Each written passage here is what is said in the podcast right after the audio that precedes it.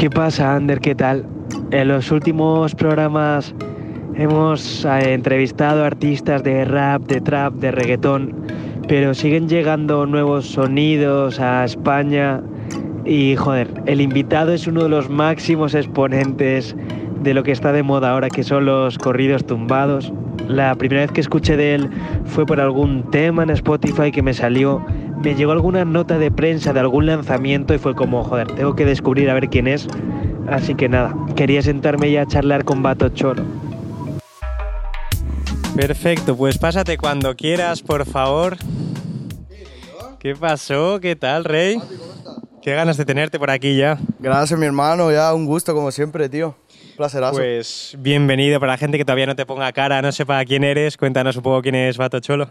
El Batico, pues nada, artista así un poco de regional, vaina urbana, ya sabes, lo que está un poco ahí popping y con la, con la bandera por delante, la cultura siempre, hermano.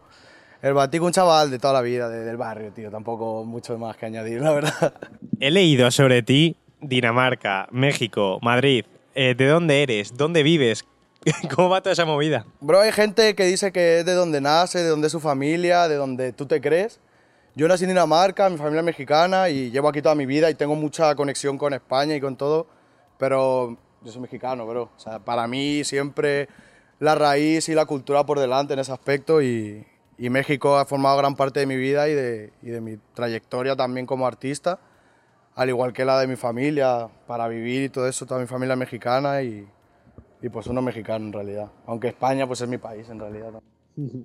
2023 empieza a ser el año de corridos tumbados, regional. Cuéntanos un poco, ya que estás tú muy dentro de la movida, ¿qué es un corrido tumbado? ¿Qué es el regional? ¿Qué diferencias hay? Para mí, el regional al final es folclore puro. O sea, y sea regional de aquí, de allá, de España, donde sea. En México yo creo que fue en parte Ariel Camacho abrió una puerta para muchos chavales que querían desarrollar un sonido nuevo dentro de lo que es eso, la música folclórica espa- mexicana y todo eso. Pero es como la simplificación de todo eso. Al final tú estás acostumbrado a escuchar viento, trompetas, tubas y que coja Natanael Cano y coja dos guitarras y un bajo y haga un tema. Eso como a muchos chavales nos chocó. De, no hace falta ni hablar de lo de siempre, ni hablar de cosas del campo, ni de cosas tan tradicionales para poder transmitir algo con nuestra raíz y con nuestro sonido como cultura, ¿sabes?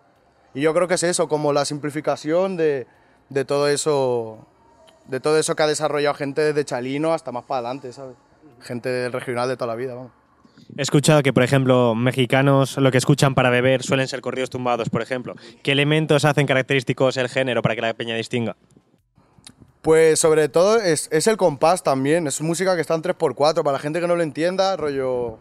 El tecno tú lo tienes pum, dos, tres, cua, un, dos, tres, cuatro, pero igual los corridos tumbados son un, dos, tres, un, dos, tres. Y eso al final es un ritmo distinto que te lleva a otras cosas en el cuerpo y el usar instrumentos de toda la vida como la guitarra, como el bajo, como las charchetas, como el tololoche, ¿sabes? Que son instrumentos propios. Al final yo creo que dan forma a que la gente pueda cantar sobre cosas muy sentimentales. Como que te dan mucho ese, ese- esa vibe, vamos. A mí por lo menos me pongo a componer guitarras en, en ese compás o, o hablando de esas vainas, ¿sabes? Y yo al final me, me sale ponerme sentimental y a mucha gente también, al igual que hablar de, de bélico, de vaina bélica y de, de las mujeres, de, de que estoy popping ahora, de superación y al final yo creo que eso también viene muy ligado a la bebida, en parte, desde luego. Salud. Salud. Eh, estamos hablando ahora de Nathaniel Cano, estamos hablando de Peso Pluma, que ha pegado una movida increíble. Está todo el mundo escuchándolo, fuera de México, en España, en Europa, Estados Unidos. ¿Qué crees que es lo que ha llamado de repente a todo el mundo de habla hispana, anglosajona, a ponerse a escuchar corridos tumbados y peña como Peso Pluma? Yo creo que también es el poder eh, hablar de cosas que habla todo el mundo, pero con una música distinta. Yo creo que eso también a mucha gente le ha, le ha chocado y, y le ha llamado la atención de, de escuchar literal a un chaval, pues eso, hablando de, de- de trapicheo y hablando del narco, y hablando de la mafia, que son cosas que son muy presentes dentro de la, de la narcocultura y de los corridos. Pero yo creo que eso llama la atención a mucha gente por simplemente la estética y por todo lo que transmite, aparte de que sigue siendo música urbana. O sea, al final se ha roto ese esquema de que toque con instrumento no significa que sea un viejo, que sea un boomer o que sea... No, hermano, yo al final me cojo mi guitarrita porque me he criado con la guitarra, al igual que la cogía Peso Pluma, Gabito Ballestero, Nathan Elcano, Junior H, y al final nos ponemos a hablar de lo que pasa en la vida en general y de nuestras propias vivencias. Yo creo que eso a la gente le ha llamado la atención porque pasa, al igual que Rosalía pegó un boom, trayendo el folclore español Totalmente. otra vez a, a la reconceptualización de ello. Y los mexicanos ahora mismo yo creo que estamos en lo mismo. Y, Bueno, hay muchos mexicanos en Estados Unidos también. Yo creo que eso. claro. La industria eso lo premia también. Hay, hay mucha gente, yo creo que lo escucha y que en Colombia también está muy de moda, en Latinoamérica, en Sudamérica, todo.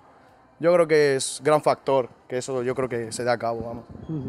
A finales de 2000, 2010 y tal, se empezó a hablar mucho de asesino de la katana, videojuegos, violencia. ¿Crees que el auge del drill, de corridos tumbados, han aumentado un poco eh, violencia en las calles, eh, historias de narcotráfico? ¿Es mera movida de, tío, que cante una canción sobre esto no quiere decir que tú lo tengas que hacer y mucho menos que esto aumente ratios de nada? No, no, a mí no me gusta hacer apología, pero eso es algo que, que no es viejo. O sea, o sea, que no es nuevo, me, me, me refiero. Es algo que, que lleva mucho tiempo ya, que ya la gente ya hablaba. Chalino le mataron por cantar canciones que no debía cantar, a Chalino Sánchez, y al final es algo que lleva pasando mucho tiempo. Yo te digo, no, no estoy a favor de la apología, pero en muchos casos se, se habla de lo que pasa y se sigue hablando de lo que pasa. Para mí el drill, pues bueno, sí que hay mucho niño al final que se coge su Nike, que se coge su pincho para, no sé, lo que está de moda, ¿no? Ujú. Tendré que hacerlo con Sí, mis sí. colegas, todo ese rollo, pero no creo que los músicos lo hagan por eso. Los músicos estamos hablando, estamos plasmando cosas de otra gente, historias de gente que, que es así, ¿sabes? No por hacer apología a ellos, sino porque es la realidad que, que hay. ¿Sabes? Y eso al final es darle voz a eso también, al igual que se le da a otras cosas. Pero bueno, lógicamente de cantar al narco a no cantarlo, pues Claro. lógicamente si no lo cantas, seguramente menos gente le dé esa importancia. Pero bueno, para mí es algo que pasa, que lleva pasando mucho tiempo, que se lleva contando mucho tiempo y se va a seguir contando.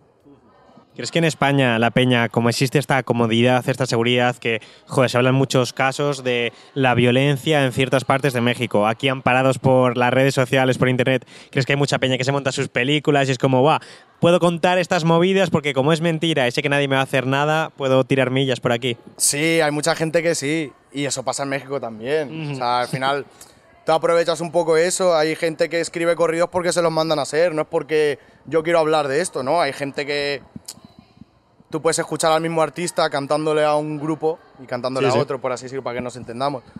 Eso al final la gente lo puede hacer y no es que se note o no, pero, pero bueno, se nota también muchas veces cuando te lo encargan, cuando tienes que cantarlo, a cuando tú lo haces por, por cap, ¿sabes? Porque estás capeando, ¿sabes? pero bueno, no sé. no, no, no, creo que sea algo negativo tampoco, ¿sabes? Sí, sí. Vivimos en la época, tío, que es la que más estilos hay, más libertades, más facilidades para crear todo tipo de contenido, pero igualmente hay algo que a mí me disgusta, por decirlo así, es como, joder, se pegó el drill, todo el mundo haciendo drill.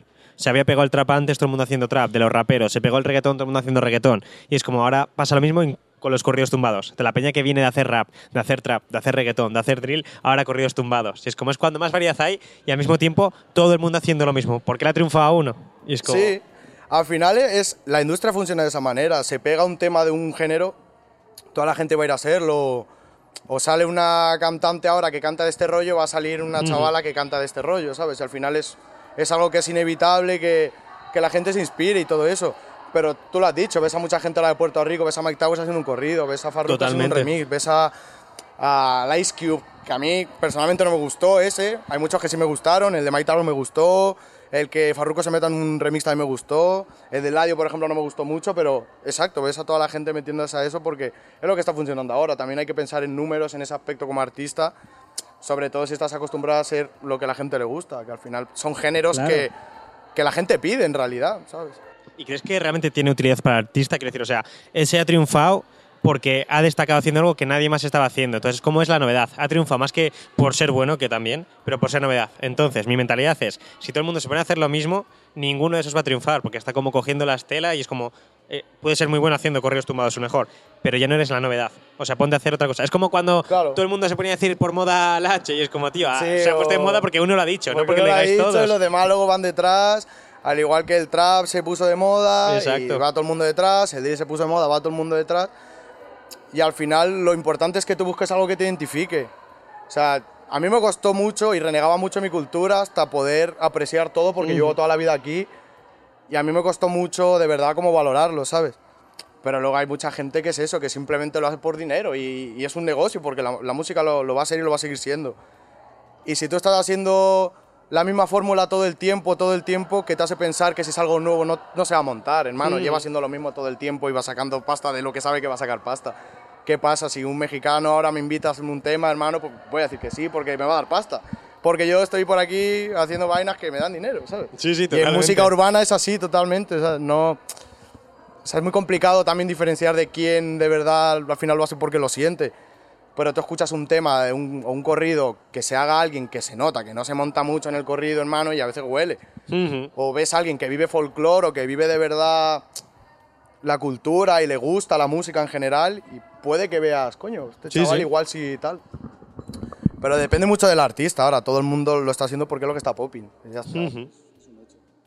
Yo he descubierto el, regional hace como un año o dos por un colega colombiano que me empezó a enseñar movidas y es como, joder, empecé a pensar, ¿quién hace esta movida en España? ¿Qué movidas están saliendo? Empecé a escucharte a ti todo lo que estaba sacando, vi colaboraciones con Judeline, toda la movida guapísima, pero sí que una movida que es como, te hablé, no sé si un martes, de decir, guau, tío, cuando venga a Madrid quiero entrevistarte, quiero hacerte no sé qué. Sí, hermano, Digo, "Ah, de una, perfecto. El jueves se anuncia con De La Fuente y en plan de, ¿Qué? En plan de, a cuento de qué es esta movida. Quiero que me cuentes un poco cómo conociste a De La Fuente, cómo surgió todo eso y en qué ha acabado. Ah, está ahí, ¿a son de qué, mi bro? Con el de la... No, real, yo, yo no lo escuchaba. A mí un colega sí me lo enseñó hace mucho tiempo. Escuchaba temas de marketing, de la ansia viva, temitas pues, clásicos siempre. Al final es, es un pilar importante dentro de la escena aquí, ¿sabes? Y su director creativo me tenía fichado por muchos lados. Y le hablaron de mí por muchos lados. Y yo estaba flipando cuando me dijo, oye, bro, que igual para tirar... Yo como, ¿Cómo?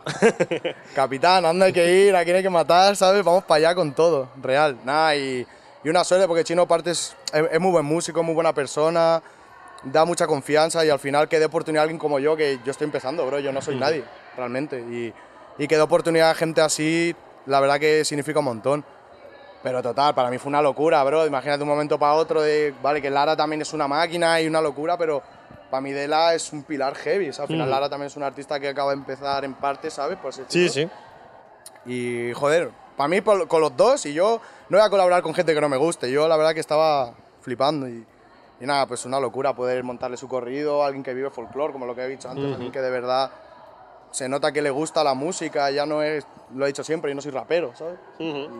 Y a mí eso es algo que siempre me ha llamado la atención de él, la verdad. Y, joder, por suerte, ¿sabes? También. Pues con trabajo, claro, uno ha currado para eso, pero. Pero es afortunado, hermano, Sí, sí. totalmente, bro, de, de poder vivirlo así. ¿Cómo es tu forma de currar? ¿Y fue o sea, algo que se dio presencialmente, trabajar juntos en el estudio o fue algo a distancia? ¿Cómo surgió un poco? Yo estaba en México, bro. Estaba en México y, y ahí me dijeron, si vienes antes, vente a currar. O sea, vente antes y tal. Y, y me pagaron el viaje para regresar antes y yo volví y al mismo día que llegué, al día siguiente estaba cogiendo el tren a Granada. Para currar me llevé mi guitarra y todo eso y, y en su casa tenía un estudio montado y nos pusimos ahí con Ane Carrasco, con Juanchín también, que le mando un abrazote, esos reyes, pero real también. Gente de la que aprendí un montón. Y todo surgió ahí, yo sacando un par de acordes, tal, no estábamos muy seguros al principio del tema, pero luego ya se fue desarrollando y la verdad que una locura, en plan que, que haya cogido views y todo, en plan que yo lo, lo veo y como que, no sé, Está guapísimo la movida. me enorgullece la verdad. Está bien, para otro ya cantaremos y tal, pero, pero bueno, eh, a mí ya con el hecho de meterle una guitarra, Claro. de darle un par de códigos, pues igual tirarla así, igual en la intro lo hacemos así, el Antonio también, que es su productor, meterle las partes así como el, la parte esa más flamenca, ¿sabes? Con, con cajón y con la- las palmas y todo eso, no sé, me parece un buen híbrido, ¿sabes? Y, y pues eso, mucha suerte y mucho, mucho gusto poder currar con gente súper pro, tío. Claro. ¿Cómo fue un poco o cómo es tu forma de trabajar? Porque, joder, a veces se nos olvida en charlas así que siempre acaban viniendo artistas y es como, claro, estamos acostumbrados a ver la evolución de la industria, de la forma de currar desde dentro. Y la gente a veces desde fuera se cree como el rap hace 15 años era estar en tu habitación, pillar un ritmo, ponerte a rapear, hacer pruebas y ya está. Es como ahora tienes muchas variedades. Hay gente en un estudio que uno te ayuda a escribir, otro te ayuda a producir, otro cambia las melodías, otro tal. ¿Cómo es un poco tu forma de componer y trabajar? Yo, tío, pues hago todo. Hago todo. Yo, a mí se me ocurre una progresión de acordes y saco alguna melodía, pero siempre suelo empezar como con una intro, con mis acordes, voy poniendo guitarra sobre guitarra. pero básicamente yo hago primero mi instrumental y ya de ahí empiezo a sacar melodías de voz también y, y empezar a meterle flow al asunto y tal. Pero justo, yo tampoco es nada del otro mundo. Yo me pongo a grabar guitarras, que en realidad lo mío es la guitarra, es lo que más me gusta, es lo que más disfruto, cantar, no se me va muy bien, pero ahí le echamos la lucha un poco. pero empezar a- por capas a hacer las guitarras y ya de ahí a cantarle las melodías y grabo bajo, ya si tengo que cambiar algo luego lo cambio. Y en México tuve la suerte de conocer gente que tiene otra manera de trabajar de las que aprendí un montón también y varios códigos que en el regional se utilizan un montón, ¿sabes? Que también ayudan a, a hacer un- una canción más completa. Pero mi forma de trabajar siempre ha sido esa. Yo me voy al estudio solo, me a grabar guitarra, lo que se me ocurre, y de ahí voy construyendo una historia dentro de lo que es. Y luego ya le meto voz de, de- de lo que vaya sintiendo en ese momento. Intento contar cosas que viva yo también. No, no hablo mucho de otra gente, que, que, bueno, me gustaría en algún punto no poder Claro. plasmar historias de otra gente, pero estoy en un momento muy personal en mi carrera en el que hablo mucho de mí, de los amores y de estoy bien, estoy mal, estoy popping, ahora me siento de puta madre, ahora me voy con mis chavales y hacer capullo. Todo. Lo mítico, hermano, en verdad, sí. Chaval de barrio con guitarra, tío. Literal. Hablabas de que el tema con De La Fuente había pillado views. Lógicamente, encima sorprendido, que me ha hecho gracias, como, claro. No, no, claro, pero digo sí, que el tema ha ido bien. o sea, Exacto. Yo, no sé, yo, o sea, me sorprendo. O sea, lógicamente no porque es de la fuente y de la fuente. Sí, sí. Es un tío que, que va- haga lo que haga, va a tener gente detrás que lo va a valorar. Pero que yo me meta en un tema de eso y que salga bien, me hace pensar como que formo parte de eso y que. Exacto. Y que, hombre, que, que estoy orgulloso de ello. ¿no? Tampoco digo que no me lo esperaba, pero. ¿Crees que ahora mismo hay como mucha obsesión por llegar a números y sobre todo llegar a números rápido? Que muchos chavales que se meten en el género, a componer, a crear, antes era más hobby de, bueno, eh, sigue siendo un hobby, si triunfa, joder, eso que me llevo y qué alegría. Pero ahora hay como cierta obsesión de decir, necesito que este llegue a X números y que llegue ya, quiero éxito, punto, sacar un tema y que se pegue. Je, Cuando te centras de primero en eso, lo que haces no, no- no es mil por cien puro. O sea, uno tiene que tener una necesidad de, de soltar algo, de... Me siento así, al final tenemos un compromiso con nosotros mismos como artistas, de, de ser reales con lo que contamos. Y si yo estoy buscando de primeras o tengo la pretensión de conseguir algo, lo que voy a hacer al final puede que sea bueno, pero va a ser más fugaz que si yo de verdad le echo amor y lo intento plasmar de una manera más pura. ¿Qué te puedo decir, hermano? Hay gente que, que se quiere pegar heavy porque ahora cualquiera puede hacer música. Y cualquiera puede encerrarse en su cuarto, lo, lo mismo que te habrán dicho mil personas, pero que es que es un hecho, hermano, en plan. Y tú te puedes poner a hacer tus vainas, pero si tienes esa primera pretensión, del primer, o sea, desde el primer momento no... Es que mm, seguramente no te salga, hermano. Y, y joder decirlo así, porque puede que tengas todo el talento del mundo, que toques mil instrumentos, pero al final no digo no tener un objetivo, sino que tu objetivo sea el que es, ¿sabes?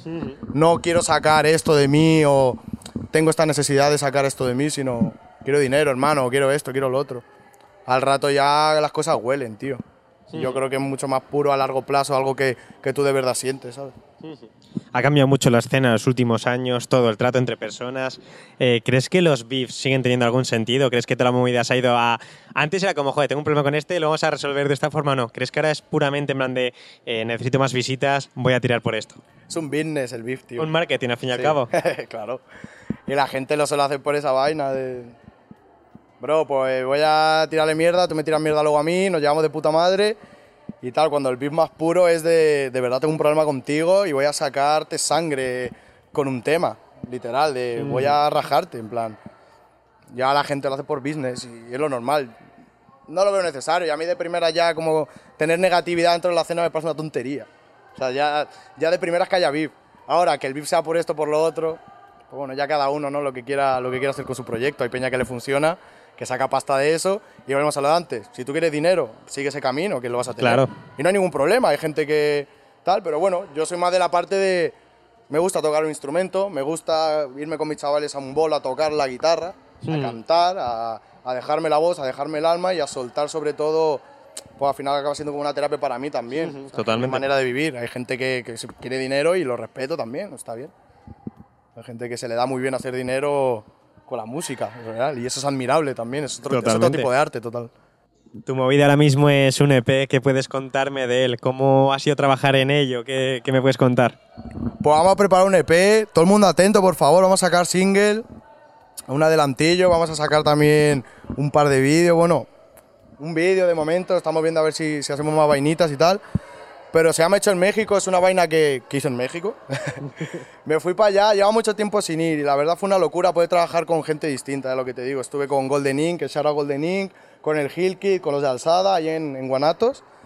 Y raza, pues, mm, pasadísima de verga, a modo de producción, de, de, de manera de trabajar y sobre todo poder estar con, con músicos de charcheta, de tololoche y pues se vienen sonidos nuevos dentro de lo que la gente está acostumbrada a escucharme a mí con, con guitarra y con bajo, se vienen sonidos nuevos y, y la verdad es que es como algo más experimental dentro de lo que hago yo, no es como un EP con cohesión que cuenta una historia de principio a fin, sino son temas que he estado haciendo cada uno de su padre y de su madre con su sonido propio, que yo creo que refleja muy bien también mi paso por México, de, de experimentación, de aprender de mi, de mi cultura, después de mucho tiempo sin ir y, y la verdad que se viene bacano, hay un par de temitas que yo creo que le va a gustar mucho a la gente y que, y que tienen que escuchar, es tremendo, verdad. ¿eh? Apoya al vato, por favor. Y por ir cerrando, hay veces que cuando tenemos algo de confianza ya y demás, os busco los problemas. no. Y un colega siempre voy a donde cercanos vuestros y digo, guau, cuéntame alguna anécdota que pueda contar, que me haga gracia a mí. Y me dijo, tú solo preguntaré por Halloween de 2018. que se vaya a tomar por culo, mi colega. y no, y, que- y creo que no fue ese año, pero sí, verdad, nada, locura. Necesito saber cosas. Hermano, pues lo mítico, tú eres menor, estás en un parque, te estás rolando unos porros, bro. Es Halloween, estás alegre, ¿sabes? Nada, viene lo mítico, vienen los guardias, tal, te llevan a tu casa. Los viejos, tochinados, yo se supone que no fumo y se supone que no hago mis vainas, ya bastante tengo un hermano mayor que ya estamos, están sus rollos y tal. Pero nada, hermano, eh, una puta mofa. Se verdad. complicó. Se complicó el asunto, se complicó el asunto. Ya luego nos escaqueamos, yo luego aparecí en casa de los colegas con más mota todavía, con mi, trajito, con mi traje de conejito, con mi vino, con mis rollos, tal, pero siendo menores, hermano. eh, Desde ahí yo tuve que ir al K, tengo pánico a fumar en la calle desde esos días, imagínate. Nada, pero eh, una tontería, en verdad, pero qué cabrón que te la gente, qué hijo de puta. tío. Te va a Ya, matar, te voy a hacer un regalito, que me tiren por ahí, chaval. por favor, ya que me... Bueno, encima el regalo te viene al pelo. Es perfecto. ¿Sí o qué? Es una cajita de CBD Bro, ¡Dios! que no te lo puede quitar la policía, en verdad. Sí, así que no, ¿eh? Para que no me lleven a mi casa, hermano. Todo. Tiene como un abre fácil, en verdad. Sí. Tienes ahí eh, flor de CBD, tienes aceite también. Abrirlo, Todo abrirlo, completamente abrirlo, legal. Profesor CBD, eh, ojito. Dejamos CBD. ¡Dios! ¡Échale! Vamos a aprendernos uno luego, hermano. Estás que no. Vamos a aprendernos uno. Y por último, siempre termino igual, que si tuvieses delante al vato cholo de los más inicios del primer tema grabando en casa, ¿qué consejo artístico o personal le darías? Sobre todo, mantener la calma con las cosas. Llevar las cosas con calma, ser efectivo trabajando y, y echarle chingazos heavy, de no parar de trabajar tampoco, ¿sabes? De- sobre todo mantener las cosas con calma. Yo soy un chaval que va todo alterado, que va todo así y eso también me ha dado problemas, me ha dado impulsividad, me ha dado vainas y al final, pues, tomarse las cosas con calma, meterle amor a las cosas y ya está. ¿no? Hacer las cosas con amor, hermano. Pues Bro, un placer enorme, esto, nada, eh, no tío, joder, muchísimas hermano. gracias por pasarte. A y un ti, placer tío. enorme. Real, real, tío. Muchas gracias, mi bro. Estamos. Bueno, Neno, ¿qué tal? ¿Cómo, cómo has visto el programa con Pato Cholo? La verdad que es una persona como súper carismática, me flipa todo lo que hace musicalmente, la verdad que personalmente es, es un chaval de, de 10 que se explica guay, tiene anécdotas guays, conocimientos guays y muchas eh, pretensiones y objetivos potentes en la vida y artísticamente. Así que nada, he estado muy cómodo con él, espero que él lo mismo y que nos sorprenda mucho con todo lo que está por sacar. Espero que lo haya disfrutado todo el mundo. Un abrazo.